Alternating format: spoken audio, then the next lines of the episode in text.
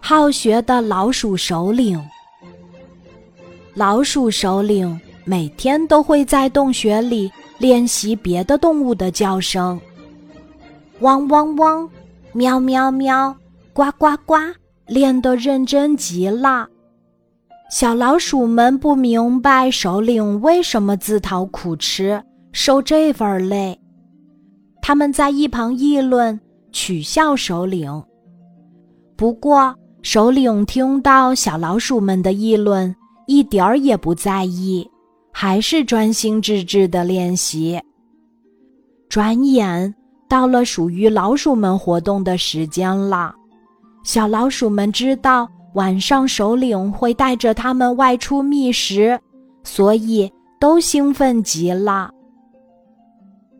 夜晚，老鼠首领带领小老鼠们出发了。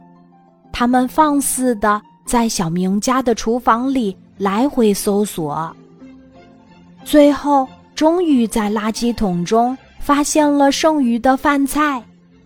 吱吱吱，找到了，找到了！吱吱吱，来了，来了！老鼠们兴奋极了，要知道这对他们来说可是一顿盛宴。当一大群老鼠。在垃圾桶里争抢食物的时候，突然传来了一声令他们心惊胆战的声音：“喵！”一只小老鼠大声叫道：“不好了，大花猫来了！”另一只小老鼠喊：“大家快跑！”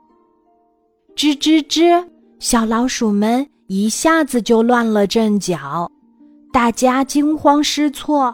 赶紧四处逃窜，跑得快的老鼠一只接一只的钻进了老鼠洞里，然后战战兢兢地向外张望。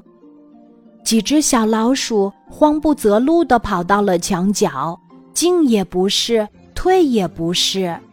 大花猫很是高兴，心想：今天晚上一定要多逮几只老鼠。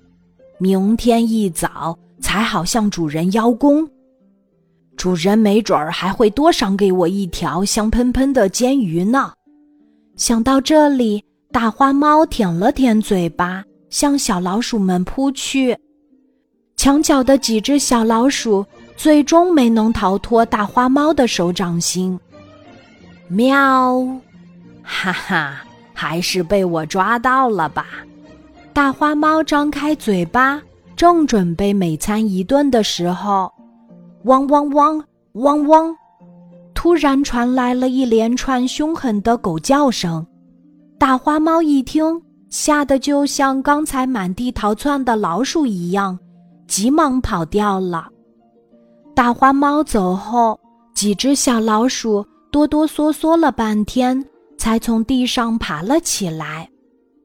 老鼠首领淡定地从垃圾桶后面走出来说：“我早就对你们说过，多学一种语言是有利无害的。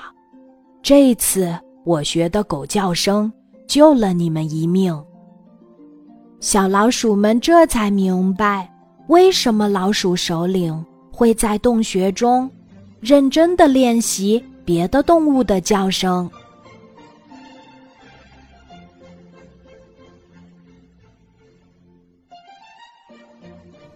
今天的故事就讲到这里，记得在喜马拉雅 APP 搜索“晚安妈妈”，每天晚上八点，我都会在喜马拉雅等你，小宝贝，睡吧，晚安。